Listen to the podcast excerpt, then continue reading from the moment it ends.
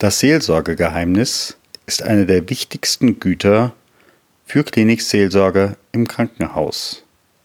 Dass das, was im Seelsorgegespräch gesagt wird, zwischen denjenigen bleibt, die es gesprochen haben.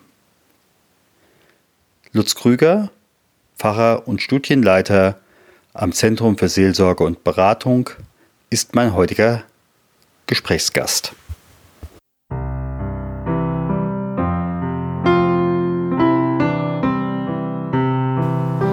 Neues aus der Klinikseelsorge. Der Podcast, der deiner Seele gut tut. Von und mit Stefan Hund.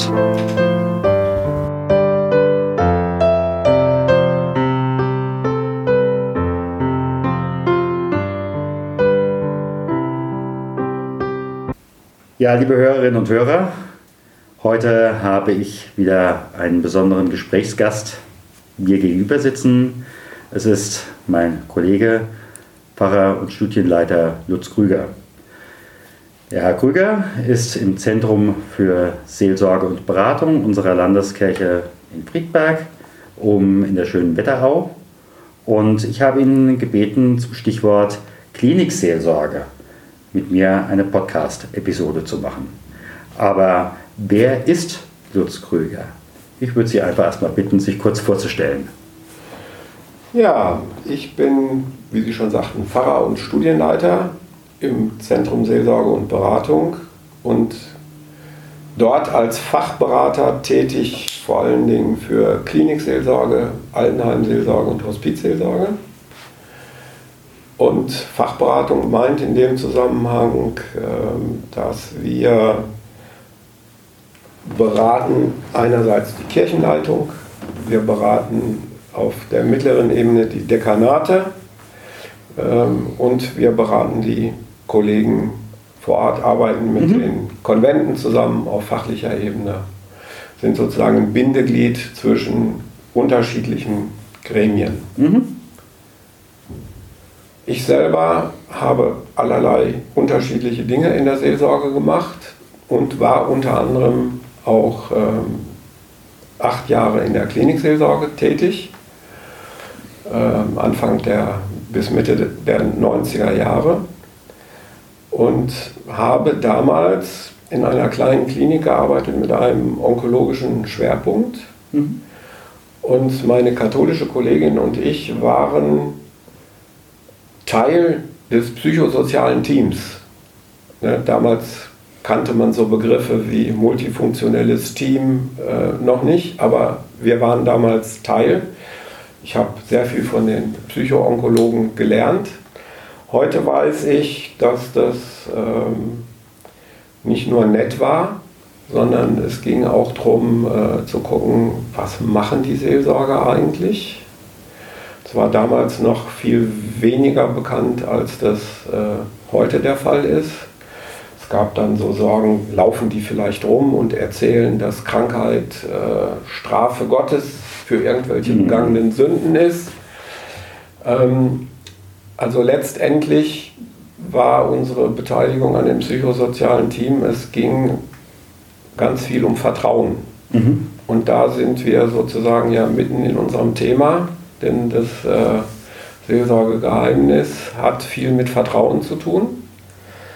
Es geht äh, da einerseits um die Institution, also um die Klinik? Also die müssen den Pfarrerinnen und Pfarrern, die da als Seelsorgerinnen unterwegs sind, auch vertrauen, ne? dass die da ähm, ähm, nicht irgendwelche Dinge erzählen, die möglicherweise dann auch äh, eine Behandlung verhindern. Und es geht natürlich bei den Patienten, Patientinnen, Angehörigen auch ganz viel um Vertrauen. Was ist das, was ich einem Pfarrer, einer Pfarrerin erzähle, bei dem gut aufgehoben oder nicht? Mhm. An der Stelle ist ja auch immer noch mal wichtig zu wissen, die Klinikseelsorgerinnen arbeiten für eine Klinik, aber sind nicht auf der Gehaltsliste der Klinik. Genau. Also sie arbeitet in einer Klinik ja. sozusagen, ähm, werden aber äh, in der Regel zu 100 Prozent von, aus Kirchensteuermitteln finanziert. Mhm. Sind also eigentlich, also was heißt eigentlich, sie sind nicht angestellt an der Klinik, das heißt, sie sind weiter beschäftigt bei der Kirche und haben eigentlich mit dem Krankenhaus nichts zu tun. Mhm. Also sind da auch nicht berichtspflichtig. Ich äh, denke, das ist ganz wichtig zu wissen. äh, müssen da irgendwelche Dinge weitergeben oder so, ähm, sondern können sich wirklich ganz darauf konzentrieren, dass sie als Pfarrerinnen und Pfarrer oder bei uns in der EKN haben wir bei den Hauptamtlichen auch noch Gemeindepädagogen, die in der Seelsorge tätig sind.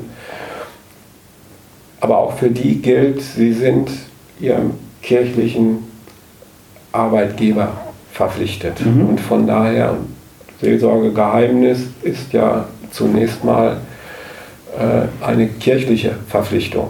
Denn es gilt auch für ehrenamtliche Mitarbeitende, auch in der Klinikseelsorge. Ne? Also wenn Sie in der, je nachdem, man, an manchen Kliniken gibt es ehrenamtliche Seelsorger oder Seelsorgerinnen und auch für die gilt es Seelsorgegeheimnis. Die werden darauf verpflichtet. Mhm. Was macht für Sie eigentlich ein Seelsorgegespräch in der Klinik aus? Wo beginnt das? Ja, das ist eine gute Frage. Wo beginnt es? Ähm, ähm, ein, ein Theologe hat mal gesagt, ähm, oder ich würde sagen, Seelsorgegeheimnis beginnt da oder Seelsorge beginnt da, wo es um ähm, Dinge geht, die mir, mich unbedingt angehen. Mhm. Ja, also die mit existenziellen Fragen verknüpft sind. Da ich werde alt, ich bin krank, mein Körper macht nicht mehr das, was ich eigentlich will. Ich habe möglicherweise Eheprobleme. Also all das, was sag mal, einen existenziellen Bezug hat, Mhm. ist äh, für mich, da geht es um, um Seelsorge, weil alles, was existenziell ist, weist in der Regel über mein normales Leben hinaus. Als Theologe sage ich dann, dann geht es immer irgendwie auch um Gott. Auch wenn derjenige, den jetzt existenzielle Fragen um, umtreibt, nicht automatisch an Gott denkt, wenn er sich mit Schuld, Vergebung äh, auseinandersetzt. Ähm, aber es macht natürlich in der Begegnung etwas aus, wenn ich mich als Seelsorger vorstelle, dann ist natürlich klar, ich komme nicht um Verband zu wechseln Mhm. ne? oder äh, um jetzt die nächsten äh, Behandlungsschritte äh, zu diskutieren, sondern es ist äh, auch bei Leuten, die entweder gar nicht mehr in der Kirche sind oder sehr distanziert zur Kirche sind, ähm, wenn die von einem Seelsorger oder von einer Seelsorgerin besucht werden, ist klar, dass es da um existenzielle Fragen geht. Wenn das für mich kein Thema ist, im Moment kann ich das signalisieren und dann wird der Seelsorger weitergehen. Ne? Aber wo ich dieses Gesprächsangebot annehme, das ist zumindest auch Mhm. meine Erfahrung, geht es dann eigentlich immer um diese existenziellen Fragen. Das Mhm. tut der Seele gut, wenn ich, und deshalb ist es aus kirchlicher Sicht Mhm. Seelsorge. Mhm.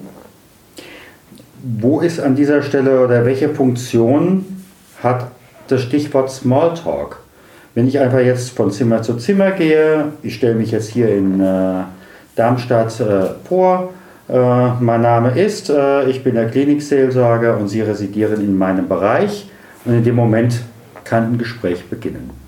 Der Smalltalk erstmal, welche Funktion hat für Sie Smalltalk und wo gibt es da eine Unterscheidung? Naja, in der Regel ist es ja so, ähm, also der Klinikseelsorger, die Klinikseelsorgerin wird für mich als Patient eine fremde Person sein. Mhm. Ne? Anders als möglicherweise in der Gemeinde, wo es vorher Kontakte mit dem Gemeindepfarrer, der Gemeindepfarrerin gab, ist der mich besuchende Seelsorger in der Regel eine fremde Person. Mhm. Das heißt, beide äh,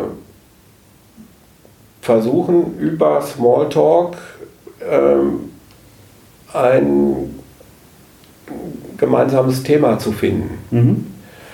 Ähm, insofern, glaube ich, dient Smalltalk dem Kennenlernen, dem, ne, was kann ich mit dem Pfarrer, der Pfarrerin besprechen, wo reagieren sie drauf, wo reagieren sie nicht drauf, kann ich mit dem über mein Sterben, über Tod reden oder weicht er zurück. Also ich glaube, die, die Grenzen sind da sehr fließend und ähm, ich glaube, es geht sehr schnell vom Smalltalk in die Seelsorge, wenn ein Kontakt zustande kommt. Ne? Wenn ich natürlich als Patient sehr schnell merke, ich kann mit meinen Themen nicht landen bei dem Seelsorger, bei, dem, äh, bei der Seelsorgerin, ähm, dann wird sich auch kein weiterer Smalltalk entwickeln, sondern ich glaube, dann wird das Gespräch sehr schnell zu Ende sein. Wenn Sie aus Ihrer Erfahrung einfach mal schöpfen, wo könnte so ein Übergang zwischen Smalltalk und Seelsorgegespräch sein? Was wäre das äh, für eine Situation? Wie könnte so ein Übergang sein? Also da gibt es jetzt keine speziellen Stichworte mhm. äh, oder, äh, sage ich mal, ab. Auch ich als Seelsorger merke das äh, nicht in dem Moment, wo sozusagen die Schwelle überschritten wird. Es gibt im Gespräch dann äh, sicherlich Situationen, wo ich als Seelsorger weiß, jetzt sind wir mittendrin in der, in der Seelsorge. Ähm, ähm, Also von daher gibt es jetzt keine, keine Schlüsselbegriffe oder, oder so. Aber ich merke natürlich, ähm, ja, jetzt geht es nicht nur um das schöne Wetter oder mhm. Ähm, mhm. Äh, was ich heute Morgen gefrühstückt habe, äh, sondern äh, wir sind ganz schnell bei Themen, wo es um das Eingemachte geht. Mhm. Ja, und das kann sehr unterschiedlich sein, was den äh, Patienten oder Angehörigen äh, auf den Nägeln brennt. aber ich glaube, äh, man merkt sehr schnell an der Intensität der Beziehung, ähm, dass wir jetzt mitten in einem Seelsorgegespräch sind. Wir merken weniger an den, an den, an den Themen äh, oder an den Stichworten, sondern an der Intensität der Beziehung. Und dann kommen auf einmal heftige Stichworte, beispielsweise äh, wie geht es mit meinem eigenen Sterben oder das, äh, der Sterbeprozess und ich kann nicht damit umgehen, meine Eltern oder äh, möglicherweise auch ganz andere Sachen. Wir hatten im Vorgespräch das Stichwort möglicherweise Missbrauch oder wie auch immer. Dann gibt es das kirchliche Seelsorgegeheimnis. Ja. Was umfasst das in diesem Moment? Was ist Seelsorgegeheimnis an dieser Stelle praktisch?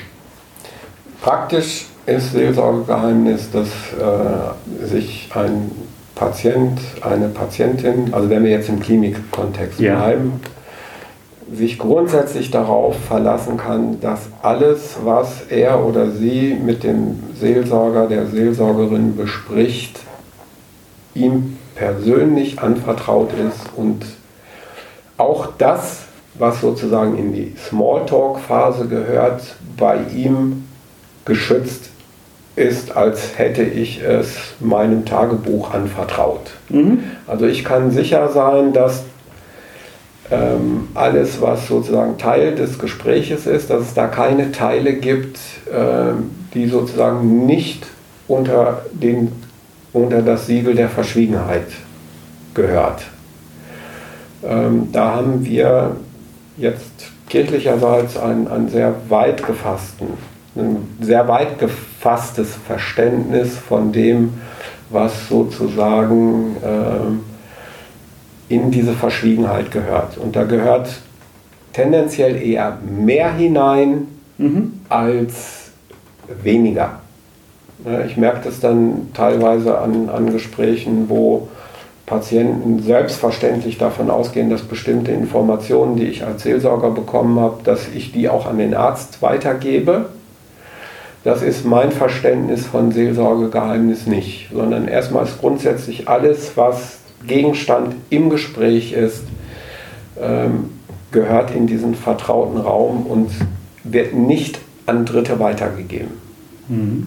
Es sei denn, wir haben beide miteinander geklärt, ob ich gegebenenfalls eine Information weitergebe oder nicht.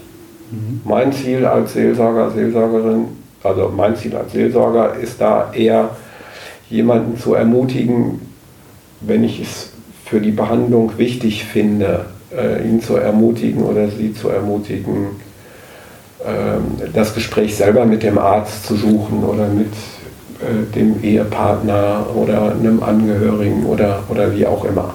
Mhm. Äh, aber in der Regel sprechen wir darüber, ob eine Information weitergegeben wird oder nicht und gegebenenfalls wie und wer das macht. Mhm. Wenn ich beispielsweise an den onkologischen Bereich denke, ähm, sind ja auch oftmals die Klinikseelsorger in, Sie sagten vorhin, multifunktionellen Teams. Da mhm. ist der Arzt, da ist, der, da ist die Pflegekraft. Ähm, da kann ja der Pfarrer nicht nur mauern. So nach dem Motto, was erzählen die anderen mir denn? Und ich erzähle jetzt gar nichts. Ja. Ähm, das ist ja das, was ich vorhin sagte. Ne? Also der Seelsorger, der Seelsorger, der sich sozusagen in der Klinik auf fremden Terrain bewegt, mhm. ähm, kann das natürlich auch nur dann tun, wenn er sozusagen, ähm, äh, wenn die Mitarbeitenden in der Klinik äh, zum Beispiel wissen, ich kann mich darauf verlassen, dass wichtige Informationen und wichtig, wichtige Information heißt in dem Zusammenhang für die Behandlung wichtige Informationen. Ähm, ähm, dass der Seelsorger, die Seelsorgerin da auch ein gutes Händchen für hat, das sozusagen mit äh, ins Behandlungsteam ähm, einzubringen. Ähm, das heißt, ein Pfarrer, eine Pfarrerin kann sich, kann nicht sagen, ne, ich erzähle gar nichts. Mhm. Ne? So, was kann, was kann ein Pfarrer zum Beispiel weitergeben? Ein Pfarrer kann weitergeben, dass er überhaupt Kontakt mit einem Patient hat. Ne? Also dass äh, für Pflegepersonal, für behandelnde Ärzte klar ist, aha, der Pfarrer, die Pfarrerin ist überhaupt im Gespräch mit diesem oder jenem Patienten. Manchmal ist die, taucht die Frage in so einer gemeinsamen Runde auf, ach, was ist eigentlich mit, der, mit dem Ehepartner, mit, äh, mit der Ehefrau, mit dem Ehemann? Hat da jemand Kontakt mit? Da kann ich als Seelsorger auch sagen, äh, ich bin im Gespräch mit der Ehefrau. Geht nicht darum, nur was da inhaltlich besprochen wird, sondern ich habe als Seelsorgerkontakt mhm. mit. Es könnte wichtig sein, äh, zum Beispiel zu sagen, der Patient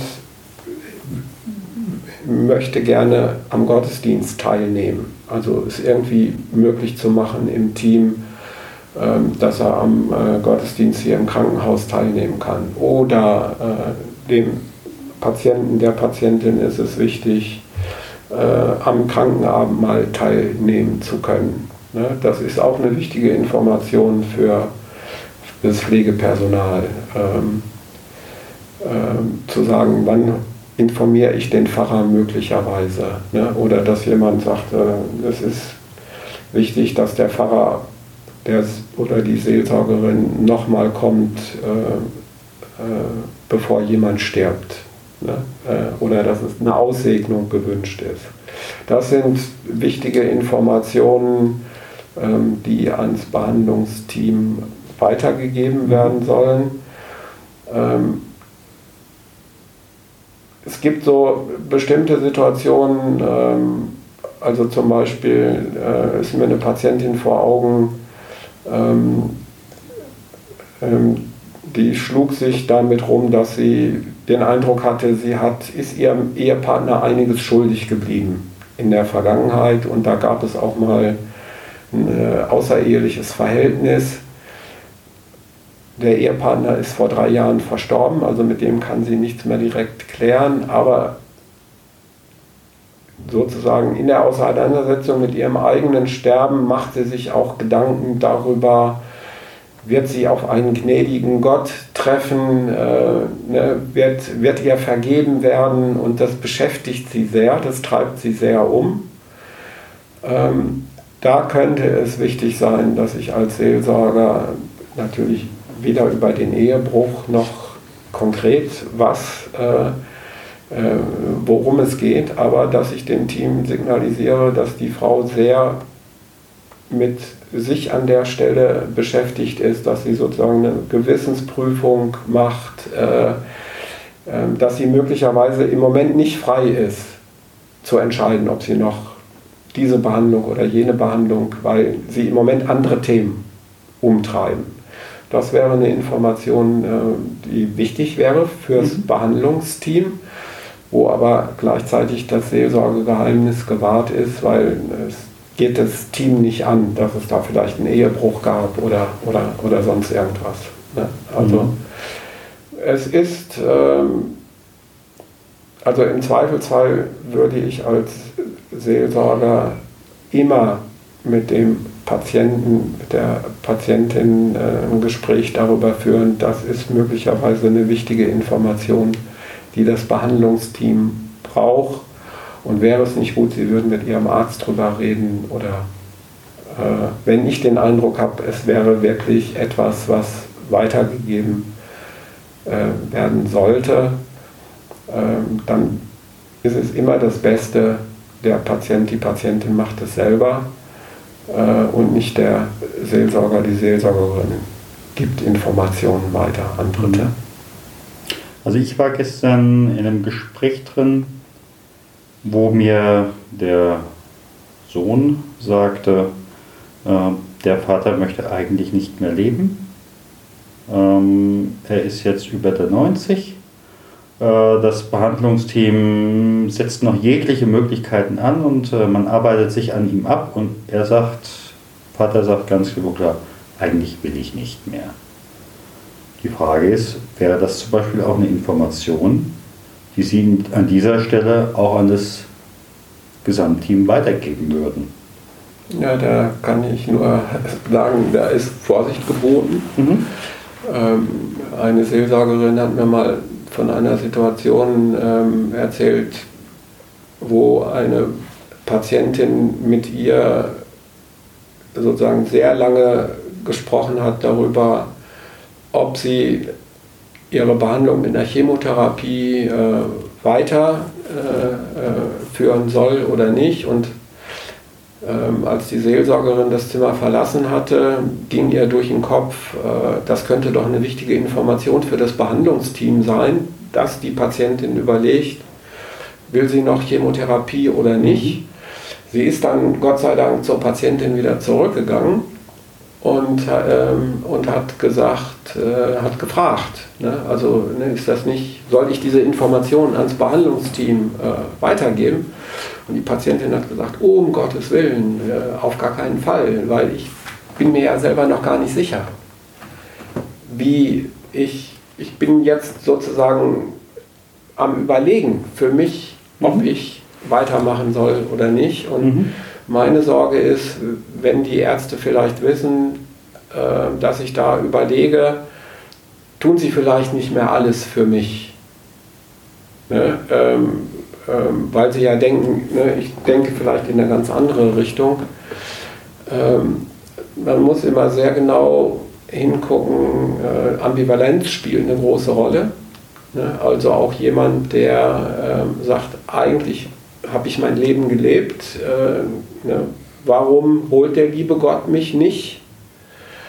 Ähm, auch da ist nicht auszuschließen, dass es immer noch auch Dinge gibt, die so jemand, äh, ich sag mal, noch am Leben halten. Also auch da würde ich immer mit Ambivalenz rechnen, ne, dass beides sozusagen präsent ist. Der Wunsch, bald zu sterben, aber vielleicht auch noch der Wunsch, das eine oder andere noch zu klären, zu erleben.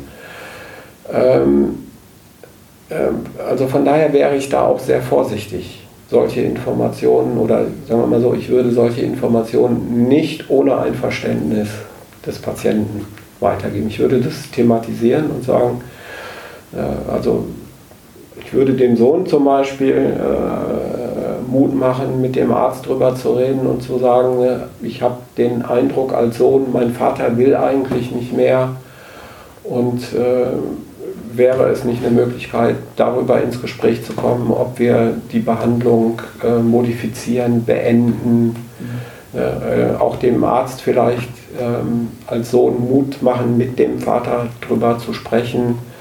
Also das wäre in so einer Situation, glaube ich, eher die Aufgabe der Seelsorge und nicht zu sagen, ah, das gebe ich jetzt sofort eins zu eins ans Behandlungsteam weiter. Mhm.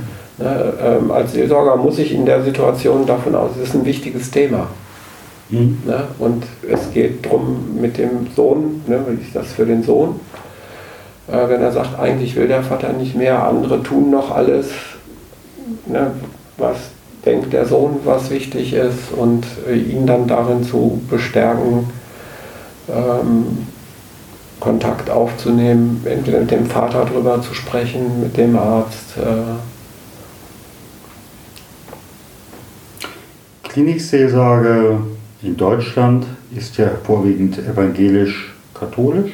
Mhm. Es gibt ja auch einige Kliniken, ähm, Mannheim, Ludwigshafen haben ja mittlerweile muslimische Seelsorge. Es gibt auch in Frankfurt eine muslimische Seelsorge in den Kliniken. Es gibt teilweise buddhistische Seelsorge, was ich inzwischen gehört habe. Ähm, auch äh, aus dem humanistischen Umfeld gibt es entsprechend äh, Angebote. Wenn ich jetzt als evangelischer oder katholischer Seelsorger einem Patienten gegenüberstehe, der keiner Konfession mehr angehört oder der muslimisch ist, gilt dann das Seelsorgegeheimnis genauso? Natürlich gilt das Seelsorgegeheimnis genauso, weil ich bin ja verpflichtet, das mhm. Seelsorgegeheimnis zu wahren. Und ähm, diese Verpflichtung ist unabhängig von der Religion, der Konfession meines Gegenüber.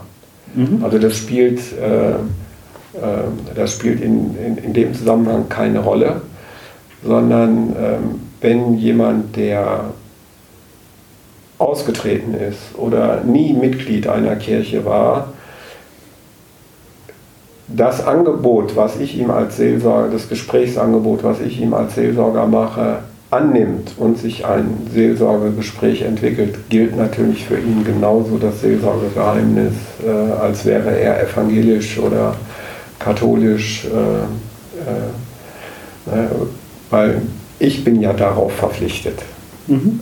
Ja, und äh, das ist, wie gesagt, das ist so niederschwellig, das ist an keine Bedingung geknüpft, auch nicht an die Bedingung, dass mein Gegenüber jetzt selber Christ sein muss. Mhm.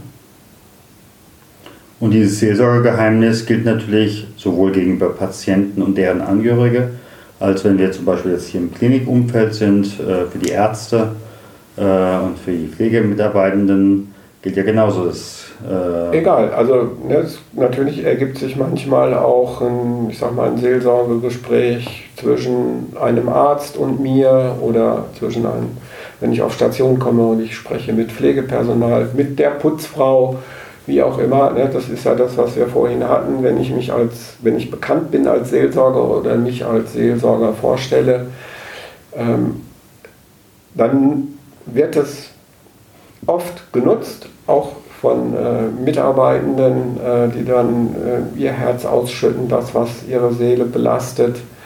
Und dann gilt natürlich das Seelsorgegeheimnis oder die Zusicherung des Seelsorgegeheimnisses auch für diese Gespräche. Also für alle Kontakte, sei es auf dem Parkplatz, sei es in der Kantine. Ne? Also unabhängig davon, äh, wo sich diese Gespräche ergeben äh, und ob es Patienten sind, Ärzte, äh, Verwaltungskräfte, wie auch immer. Mhm. Ich würde noch mal eine ganz, gerne in eine ganz andere Richtung gucken wie sollten oder könnten denn Klinikseelsorger, Klinikseelsorgerinnen für sich selbst sorgen? Denn wie gesagt, sie hören ja teilweise sehr, sehr heftige Sachen.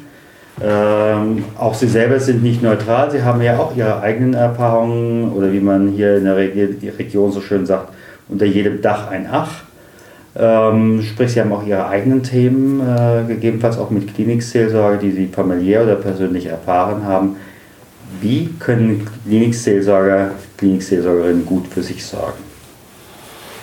Ähm, das ist ein wichtiges Thema. Ähm, also erstmal denke ich, ähm, äh, oder ist auch meine eigene Erfahrung, ähm, ich kann nur dann als Seelsorger tätig sein, wenn ich auch selber Seelsorge in Anspruch nehme. Also da gibt es eindeutigen, eindeutigen Zusammenhang. Ähm, wenn ich nicht um die heilsame Wirkung des Seelsorgegesprächs weiß oder das selber erfahren habe, ist es auch schwierig, das anzubieten. Also das heißt, äh, äh, für Seelsorgerinnen und Seelsorger ist wichtig, dass sie sozusagen für ihre eigene Psychohygiene, sage ich mal, mhm. ähm, äh, sorgen. Das heißt, das, was sie in ihrem Umfeld belastet, dass sie das mit einem anderen Seelsorger, einer anderen Seelsorgerin äh, besprechen können. Ähm, für einen Seelsorger, für eine, eine Seelsorgerin ist es, äh, glaube ich, genauso wichtig, äh, ich sag mal, für die eigene Spiritualität gut zu sorgen. Also ne, äh, in Seelsorge geht es immer, wir haben gesagt, existenzielle Themen heißt für mich, als äh, evangelischer Seelsorger, Seelsorgerin auch, dass ich eine gute Gottesbeziehung habe, also eine, äh, selber im Glauben gut verwurzelt bin. Ähm, das heißt äh, sozusagen auch da für äh, eine gute Bilanz sorge.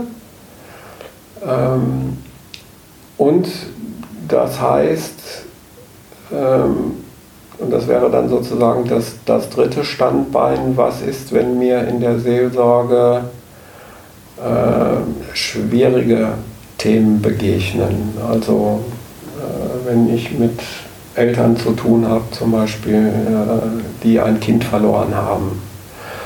Ähm, dramatische Geschichten, die mir selber ans Herz und an die, an die Seele gehen.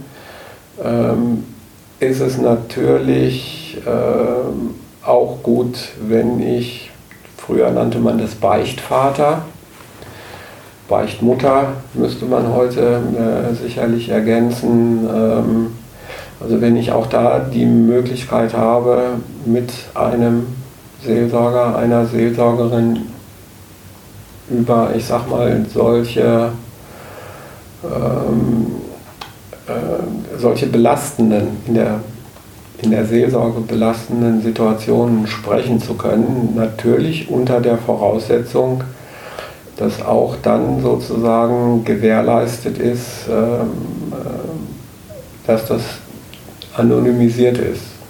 Also dass, äh, äh, sage ich mal, keine Inhalte weitergegeben werden, die sozusagen Rückschlüsse darüber zulassen, mit wem ich gesprochen habe. Also dass auch derjenige, äh, bei dem ich mir selber Hilfe hole, ähm, dass äh, da gewahrt bleibt, äh, um welche Person es sich gehandelt hat.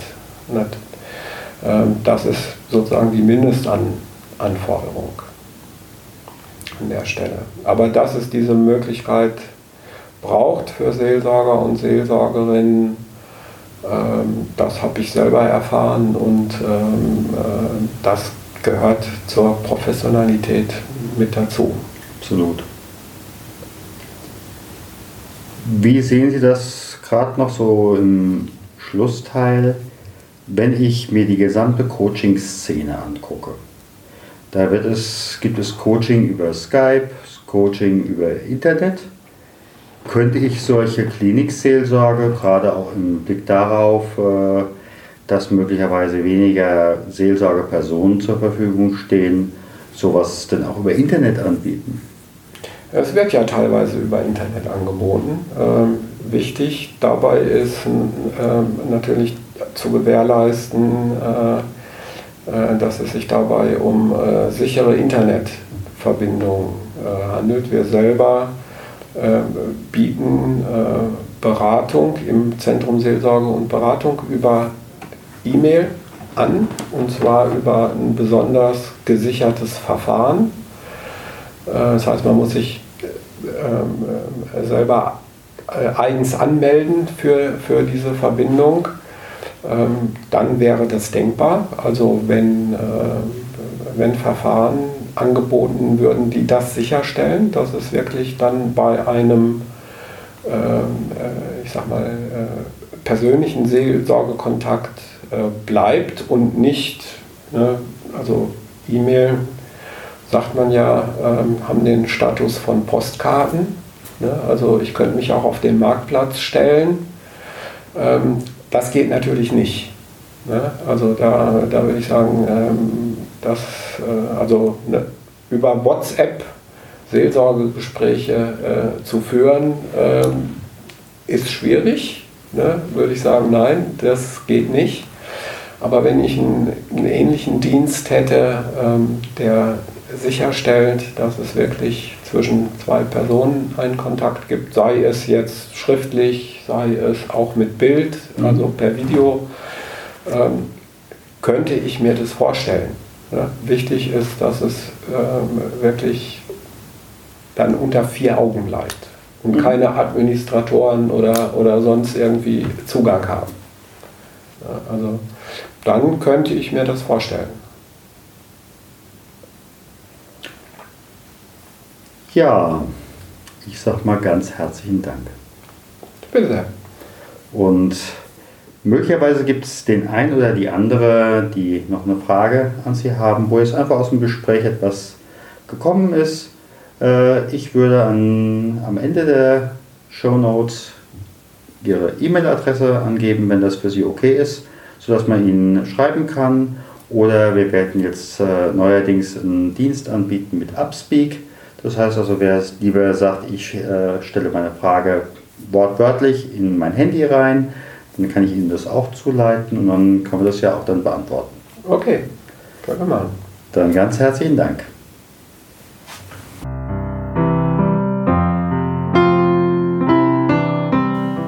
Gott segne dich und behüte dich. Gott lasse leuchten sein Angesicht über dir und sei dir gnädig. Gott hebe sein Angesicht auf dich und schenke dir Frieden. Gehe hin in Frieden Gottes.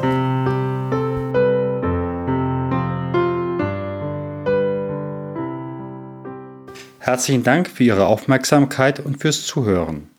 Wir freuen uns über Feedback, sei es per Mail, sei es mit einer Rezension bei iTunes oder in der Facebook-Gruppe oder Sie können uns auch eine Sprachnachricht schicken.